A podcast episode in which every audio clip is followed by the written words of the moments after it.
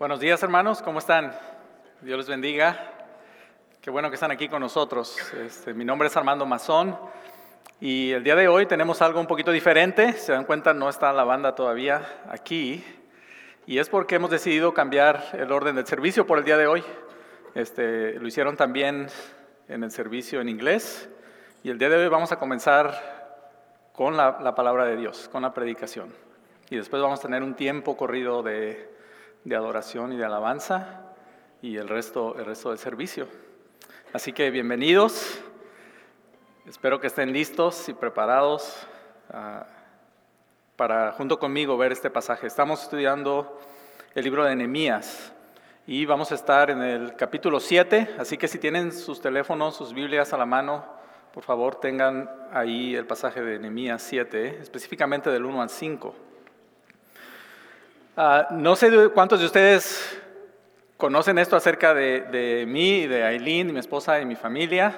Este, nos gusta viajar. Eh, gracias a Dios porque Aileen trabaja para una aerolínea, entonces podemos, podemos hacer viajes y pues es, es una bendición poder hacer eso. Y una de las cosas que he pensado a lo largo del tiempo, cuando salimos y regresamos, quizás a ustedes les pasa lo mismo, es ¿Cómo, te sientes cuando regresas a casa? ¿No? Cuando estás fuera es, obviamente divertido y es bonito poder viajar, pero siempre hay un sentimiento especial cuando uno entra por la puerta de, su casa, ¿no? de su hogar, y te acuestas en tu cama, este, y si has estado fuera por un buen tiempo, comes tu comida este, en tu casa, es decir, el, hogar propio, la casa de uno, tiene ese, valor y ese, ah, no sé, algo especial, ¿no? Ah, pero ¿qué es lo que hace especial esa casa? Espero que no sea el tamaño de la misma, espero que no sea que, tenga pisos de tal tipo o que los baños estén bonitos o que tengas un closet muy grande. Yo creo que tú estarás de acuerdo en que a fin de cuentas lo que hace especial la estructura es los que habitan dentro de ella, ¿no? Es decir, tú y tu familia. Tú y tu familia han hecho ese, ese lugar algo especial. Y tan es así que aunque todos pudiéramos tener una casa muy bonita, muy arreglada, sin duda eso no es lo que hace que haya en la casa armonía, ¿no? Eso no es lo que hace que haya en la casa unidad, eso no es lo que hace un hogar completo. Ah, de la misma manera me gustaría preguntar, ¿qué es lo que hace especial a esta iglesia? ¿O qué es lo que debería ser especial a esta iglesia? ¿Es el edificio? ¿Es todas las facilidades que tenemos? ¿Es el gimnasio que tienen los niños? ¿Qué es lo que hace especial a la iglesia? Bueno, vamos, vamos a tratar de contestar esta pregunta el día de hoy viendo este pasaje en Nehemías, capítulo 7. Vamos a orar. Padre, gracias Señor por esta oportunidad. Gracias Señor por este tiempo donde podemos estudiar tu palabra. Pedimos Señor tu bendición. Pedimos Padre que tú nos hables a través de este pasaje. Yo te doy gracias Señor por el privilegio de estar aquí y exponer a mis hermanos lo que tú me has enseñado, Señor, a lo largo de este tiempo eh, que he pasado contigo. En nombre de Jesús. Amén. Bueno, recordemos, hermanos, que el libro de Nehemías comienza, ah, lo empezamos hace tres semanas, esta es la cuarta, y comienza con Nehemías dándose cuenta de la situación en la que se encuentra la ciudad de Jerusalén. Las murallas están destruidas. Eh, el pastor Enrique hablaba de eso, ¿no? Nehemías se da cuenta y hace algo bien importante, que es duela, hace duelo llora, ayuna y ora. ¿no? Esa es, ese es el, la progresión que, sigue Nehemías y le pide a Dios, eh, pues le, le dice cómo está la situación, le pide a Dios ayuda. Después vemos la respuesta del Señor y la respuesta del Señor que le hablaba Milton es, es de una manera realmente milagrosa. ¿no? Es, Dios hace que el rey Artajerjes no solamente le conceda a Nehemías, que era su copero, regresar, salir de ahí y, ir a Jerusalén, no solamente le concede eso, sino que le dice, te voy a dar una guardia, te voy a dar soldados para que te cuiden en el camino, también le concede eso. Y no solamente eso, le dice, te voy a dar material que necesitas para empezar a construir la muralla. Entonces vemos realmente una respuesta de Dios sobrenatural. Si Dios no hubiera estado ahí detrás de todo esto, hermanos, Nehemías podía haber quedado en duelo y queriendo hacer las cosas y no hubiera podido. Realmente algo crucial aquí en el libro de Nehemías es que depende de la respuesta que Dios da a la oración y a la petición de Nehemías. Y eso vimos la segunda semana. En la tercera semana que hablaba José Luis, eh, ya vemos al pueblo de Israel empezando a construir la muralla. Y que era lo que mencionaba José Luis la semana pasada, que el pueblo de Israel tuvo mucha adversidad, ¿no? Porque había personajes, había quienes en primer lugar, no querían ver la muralla construida, se burlaban de ellos. Si recuerdan, decían, ah, esa muralla con que se suba una zorra y camine por encima de ella, se va a derribar. No, no sirve, ¿no? Cuando Nehemías ve eso, reacciona otra vez con la misma eh, fórmula, digámoslo así, ¿no? Ora, se pone delante del Señor y después prosigue con su trabajo. Y vemos entonces que esa burla se convierte en amenazas a tal grado que veíamos que, dice la Biblia, que con una mano estaban con el martillo y con la otra con la espada, ¿no? Para cuidarse de potencialmente un ataque de estas personas. Bueno, eso fue la semana pasada. Y ahora llegamos al momento en el que la muralla ya está, ya está construida. Y algo interesante si, si leemos en el capítulo 7 es que si, tú no lo lees, quizás lo que pienses es lo, siguiente que viene es una celebración, probablemente, ¿no? Ya, se, ya se, hizo la muralla, se logró todo esto que Nehemías había estado pensando. Quizás es un buen momento para celebrar, quizás es un buen momento para, pues sí, estar juntos como pueblo y, hacer algo especial. Sin embargo, no es lo que sucede en el, capítulo 7. Vamos a ver algo más adelante al respecto, pero en el capítulo 7 la, la situación es un poquito chusca. Vamos a leer, vamos a leer lo que pasa. Dice así, una vez, y va a aparecer en su pantalla el pasaje, dice, una vez que se terminó la reconstrucción de la muralla, fueron colocadas sus puertas. Se nombraron porteros, cantores y levitas. A mi hermano Hananí, que era un hombre fiel y temeroso de Dios como pocos. Lo puse a cargo de Jerusalén junto con Hananías, comandante de la ciudad. A los dos les dije, las puertas de Jerusalén se abrirán cuando ya haya salido el sol, volverán a cerrarse y se asegurarán con sus barras cuando los porteros estén en sus puestos. Además, los habitantes de Jerusalén montarán guardia, unos en sus puestos y otros frente a su propia casa. Y aquí es algo importante en el 4. La ciudad ocupaba una gran extensión, es decir, la ciudad era pues grande. Pero, ¿qué?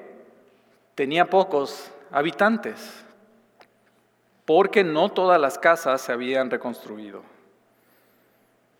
Mi Dios puso en mi corazón el deseo de reunir a los nobles, a los oficiales y al pueblo para registrarlos según su descendencia y encontré el registro genealógico de los que habían regresado en la primera repatriación.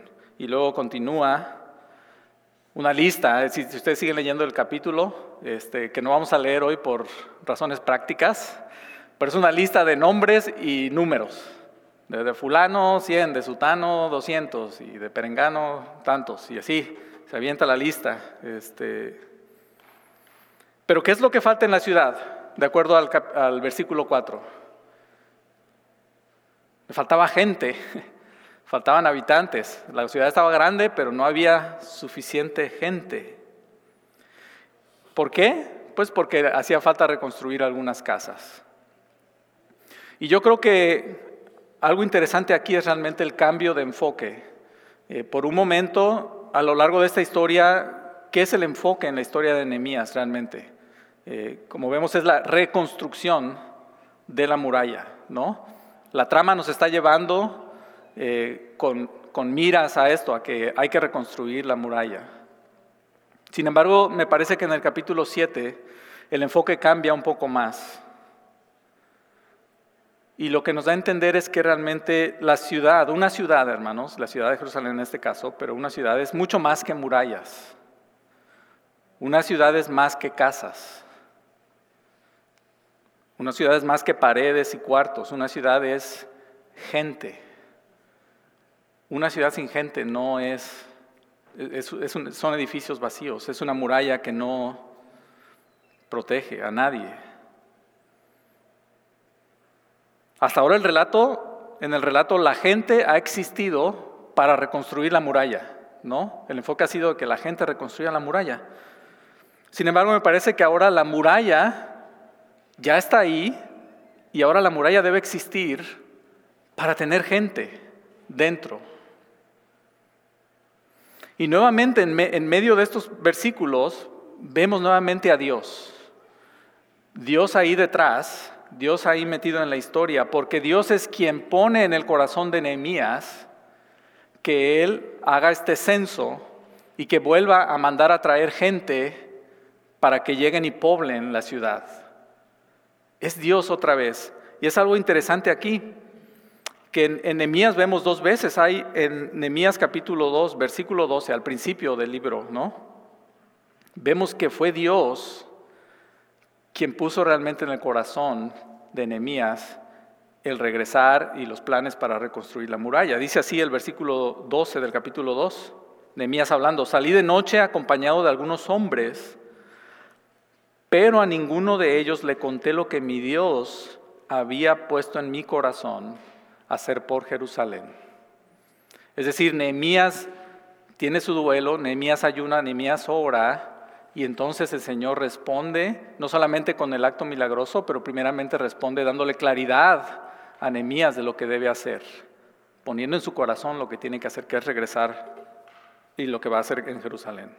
Entonces, Nehemías puso en el corazón de, eh, Dios puso en el corazón de Nehemías, y ahora es Dios quien pone otra vez en el corazón de Nehemías llenar esa ciudad que ya está amurallada, llenarla ahora de gente, empezar a hacer esta lista, empezar a tomar un censo y ver qué gente va a regresar. Ahora algo interesante, hermanos, es que continuando en este pasaje, vemos que esta lista, que suena muy este, rara y, quizás ustedes han, han, cometido lo mismo que yo, yo les soy honesto, muchas veces leyendo la Biblia, cuando llego a estos pasajes donde están todas las listas de nombres, empiezo y luego el primero y luego el segundo versículo y el tercero y luego, ok, y me salto hasta el último, digo que ya es una lista ahí de quién sabe quién, ¿no? Pero hay algo importante aquí. El punto es que Nehemías está buscando gente israelita, gente que venga de la descendencia, que sea realmente, que haya una línea que se pueda trazar de ellos y que sean israelitas para que vengan y, y estén en la ciudad. Incluso vemos que no todos los que aparecen en, las listas que está haciendo Nehemías en el censo, no todos son pertenecientes o son del pueblo directamente. Ahí hay unos nombres de quienes dice, y ellos, no se encontró registro de ellos de que fueran realmente israelitas, entonces no se les permitió participar en el templo y tuvieron que hacer unas cosas especiales, ¿no? Y esto a mí me dice algo específico o algo relacionado con el Evangelio el día de hoy. El Evangelio, hermanos, de Jesucristo, el cristianismo es en un aspecto exclusivo, pero en otro aspecto es inclusivo. Y déjenme explicarles por qué. Es exclusivo, hermanos, porque en el cristianismo Jesús dice que Él es el camino, Él es la verdad y Él es la vida. ¿Y qué dice que quién? Nadie puede llegar al Padre si no es a través de Él. Entonces es exclusivo en ese aspecto. Es solamente a través de Jesús. Así como el pueblo de Israel era exclusivo, que tenías que venir de la descendencia de algún lugar, tenías a fin de cuentas descender de los padres de Israel, el cristianismo es lo mismo. Tenemos entrada solamente a través de Jesús. Ahora es inclusivo en el sentido en el que la opción de entrar a través de Jesús es dada a todo el mundo. es puesta para que todo aquel que en Él cree no se pierda, mas tenga vida eterna, tenga entrada en este, en este pueblo. Y esto, hermanos, es lo mismo que acontecía con el pueblo de Israel, porque en el pueblo de Israel, si ustedes leen la historia bíblica, hay gente que no es descendiente directa de, Abraham o de Jacob, pero que son injertados, digámoslo así, son hechos parte del pueblo de Dios. ¿Quién sabe de una mujer en específico, famosa? Ajá, bueno, ya dijeron las dos. sí. Ruth, ajá. Ruth es probablemente la más, la más famosa, ¿no? Ruth no es israelita y sin embargo ella renuncia, renuncia a sus dioses, renuncia a su descendencia y ella dice, no, yo, que, tu Dios sea mi Dios y que tu pueblo sea mi pueblo. Yo quiero ser parte del pueblo. Y entonces ella toma una parte interesante y central, en cierta manera, en la historia del pueblo de Israel. Entonces, hermanos, esta es una de las cosas que me gustaría mencionar hoy. Eh, el cristianismo en un aspecto es exclusivo, pero en otro aspecto es inclusivo. Ahora la pregunta que me gustaría hacerte a ti es, ¿dónde estás tú? Si seguimos este ejemplo de la lista, si se fuera a hacer el censo, ¿aparecerías tú como descendiente, como parte de el pueblo? ¿O aparecerías tú quizás como alguien que está en esta iglesia y que nos da mucho gusto que estés aquí, pero que todavía no has tenido la entrada al pueblo de Dios a través de Jesucristo? Y si tú estás en esta segunda categoría, donde conoces de Jesús, donde conoces de la iglesia, pero no has tenido esa relación, ese acercamiento, ese encuentro con Jesús, me gustaría mucho platicar contigo al respecto. Me gustaría mucho que te acercaras conmigo y me digas, Armando, yo, yo, no, yo no he tenido eso, este, háblame más, dime más al respecto. Y con mucho gusto, con mucho gusto pasamos un tiempo juntos. Ahora, hermanos, el plan de Dios, a fin de cuentas, cuando hablamos, cuando vemos nuevamente esto, esta necesidad de gente que esté dentro de las murallas, el plan de Dios siempre ha sido reunir a un pueblo. Desde un principio el plan de Dios fue reunir a un, pueblo con el cual Él iba a habitar, en medio del cual Él iba a habitar. Y esto es, y esto es clave, hermanos. En el plan de Dios, Dios se ve en el centro y alrededor de Él vemos a un pueblo. Lo vemos cuando salen de Egipto, la manera en la que el Señor establece dónde va a estar el tabernáculo y dónde va a estar el pueblo, y cómo ellos se movían y, se volvían a, a, instalar, y el tabernáculo en el centro y el pueblo alrededor. Lo vemos después en el templo, lo vemos después de manera quizás alegórica respecto a nuestras vidas y Jesús, Jesús ocupando el centro y nosotros alrededor. Pero eso nos dice que el el plan de Dios, y vemos esto en Nehemías, el plan de Dios siempre ha sido reunir a un pueblo en medio del cual habitar. Entonces el enfoque primario, hermanos, no son las murallas, no son los edificios, el enfoque es la gente. ¿Por qué? Porque nuestro Dios se gloria, es glorificado cuando habita, cuando reina en medio de su pueblo.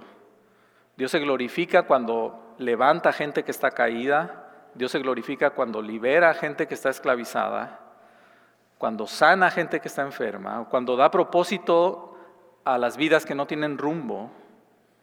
Es decir, cuando alguien pasa de muerte a vida por la gracia y por la fe en Jesucristo, Dios es glorificado.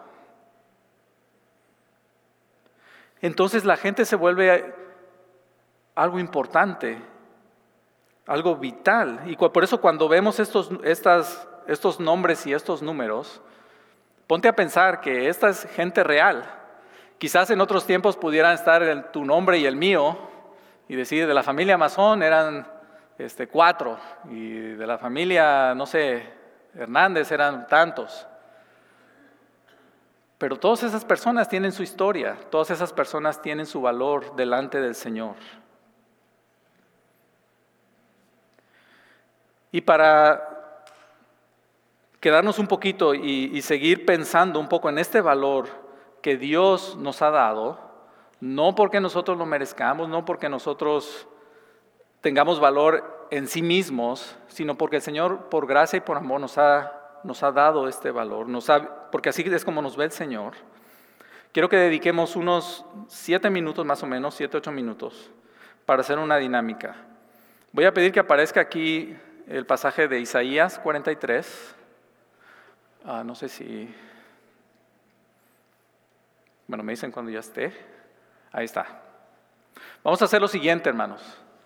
Este, este pasaje en Isaías 43 es una promesa que el Señor ha hecho al pueblo cuando ellos están todavía en el cautiverio, pero Él está prometiendo que en un día Él los va a regresar, los va a sacar del cautiverio y van a volver y van a ser reunidos.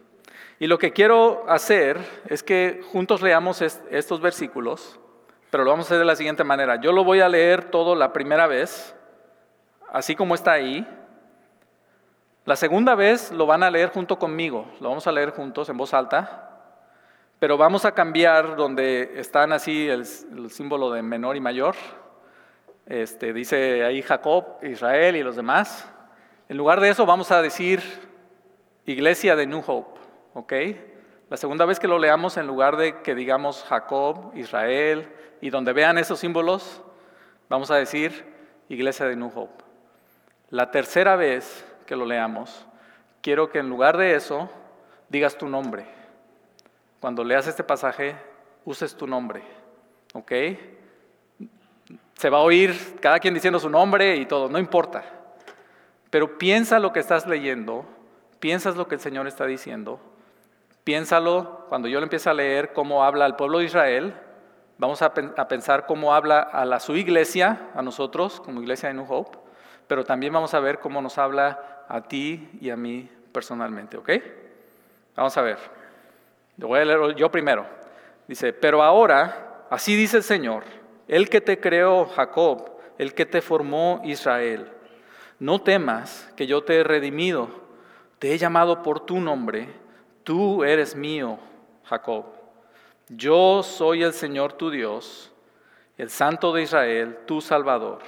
Yo he entregado a Egipto como precio para tu rescate, por tu rescate, a Cus y a Seba en tu lugar, porque eres precioso a mis ojos y digno de honra yo te amo, Jacob, Israel. A cambio de ti entregaré pueblos, a cambio de tu vida entregaré naciones. No temas, Jacob, Israel, porque yo estoy contigo. Vamos, pónganse de pie. Vamos a leerlo ahora juntos. Y en lugar de usar Jacob, Israel, y donde veamos esos símbolos, vamos a decir Iglesia de New Hope. ¿Ok? Vamos a leer todos juntos conmigo. Pero ahora, así dice el Señor, el que te creó, iglesia de New Hope, el que te formó, iglesia de New Hope. No temas que yo te he redimido, te he llamado por tu nombre, tú eres mío, iglesia de New Hope. Yo soy el Señor tu Dios, el Santo de Israel, tu Salvador. Yo he entregado a Egipto como precio por tu rescate, a Cus y a Seba en tu lugar, porque eres precioso a mis ojos y digno de honra. Yo te amo, iglesia de New Hope. A cambio de ti entregaré pueblos, a cambio de tu vida entregaré naciones. No temas, porque yo estoy, Hope, porque yo estoy contigo. Excelente. Ahora vamos a leerlo, tú usando tu nombre y yo usando el mío, ¿ok? Dice así, pero ahora, si dice el Señor, el que te creó, Armando, el que te formó, Armando, no temas que yo te he redimido, te he llamado por tu nombre, tú eres mío, Armando. Yo soy el Señor tu Dios el Santo de Israel, tu Salvador. Yo he entregado a Egipto como precio por tu rescate, a Cus y a Seba en tu lugar, porque eres precioso a mis ojos y digno de honra, yo te amo, Armando. a cambio de ti entregaré pueblos, a cambio de tu vida entregaré naciones. No temas, Armando, porque yo estoy contigo. ¿Qué consideras significativo para ti cuando lees este pasaje? ¿Qué te dice Dios a ti personalmente? Te voy a dar unos minutos para que te voltees y platiques con una persona que esté a tu lado. Que no sea tu esposo o tu esposa, platica con alguien más y dile, ¿qué te está diciendo a ti esto personalmente? ¿De qué manera te habla Dios a través de estos, de estos versículos? Adelante, sin miedo.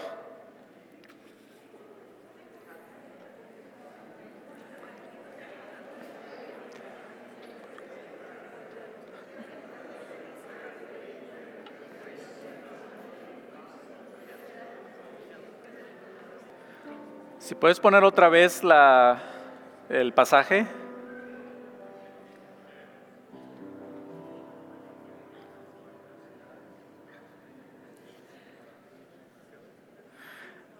Hermanos, algo que quiero entonces recalcar esta mañana es, es importante que no perdamos de vista nuestra misión como iglesia. Caminar hacia Jesús llevando a otros con nosotros. Y lo primordial, hermanos, no son los, los, eventos, no son los programas, no son los planes. Ojo, son importantes. Y sí, hay que planear, hay que tener una visión, ¿no? Es importante.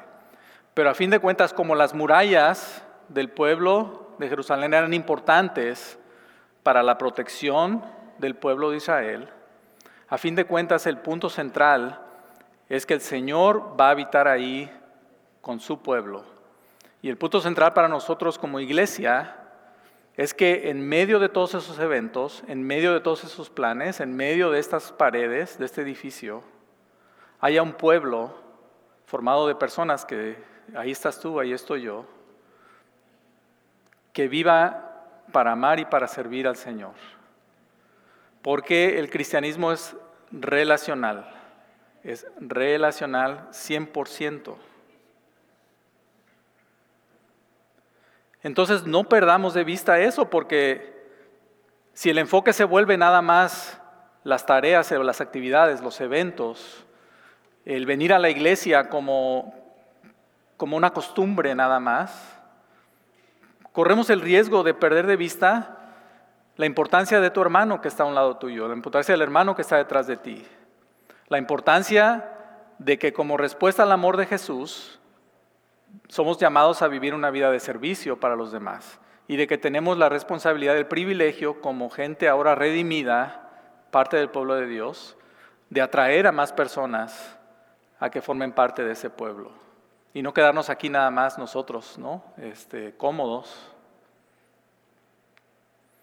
Mi oración entonces, hermanos, es que esta iglesia sea conocida no por el edificio.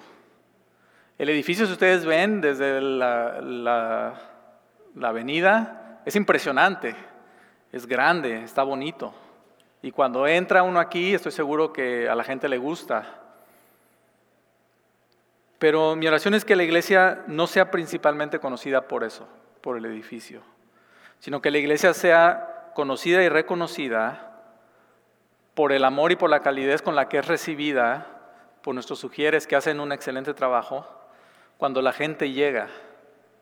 Que nuestra iglesia sea conocida porque llamamos a aquellas personas que nos visitan y nos ponemos a su servicio y oramos por ellas.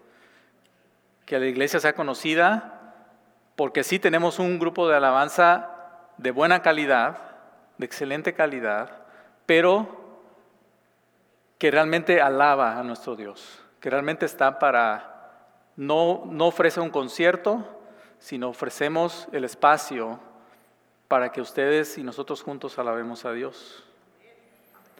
Que sea una iglesia conocida, donde los grupos pequeños, no es un club social, no es un club nada más de, ah, de actividades, sino donde se crean realmente relaciones fuertes, donde hay espacio para que la gente hable de sus problemas, para que la gente hable de cosas serias y también se divierta. Pero que la iglesia de New sea reconocida más allá de, las murallas, más allá de estas cosas que, que son el edificio y que son otra vez necesarias, necesitamos un lugar donde, donde reunirnos, pero que el edificio, los eventos, los planes, el liderazgo es para dar gloria a Dios a través del servicio y del llamado a los hermanos y a la gente que está de afuera. No al revés. No cometamos el error de los fariseos de decir, cuando Jesús tuvo que decirles, el sábado no fue creado para el hombre, no, el hombre no fue creado para el sábado, sino el sábado para el hombre. No, o sea, no, cambiemos el enfoque. Que este sea un lugar entonces donde gente de, de toda nación, específicamente de habla hispana aquí en nuestro grupo, ¿verdad? Pero gente de todo país de habla hispana, alabe a nuestros Dios juntos. Porque este va a ser el reflejo de lo que vamos a estar haciendo en algún momento todos juntos. Claro, en el, cielo pues vamos a hablar español, ¿no? Creo que todos. ¿De dónde? No sé. A lo mejor de Perú, a lo mejor de Bolivia, no sé. Pero hermanos, esta va a ser nuestra práctica, este es nuestro ensayo, digámoslo así. Esta es, esta es la manera en la que ahora nos encontramos, podemos empezar a experimentar lo que es estar delante de Dios como un pueblo, ya dentro de un lugar, dentro de unas murallas, pero como un pueblo unido y reunido para adorar a nuestro Dios. Voy a pedir a los músicos que pasen.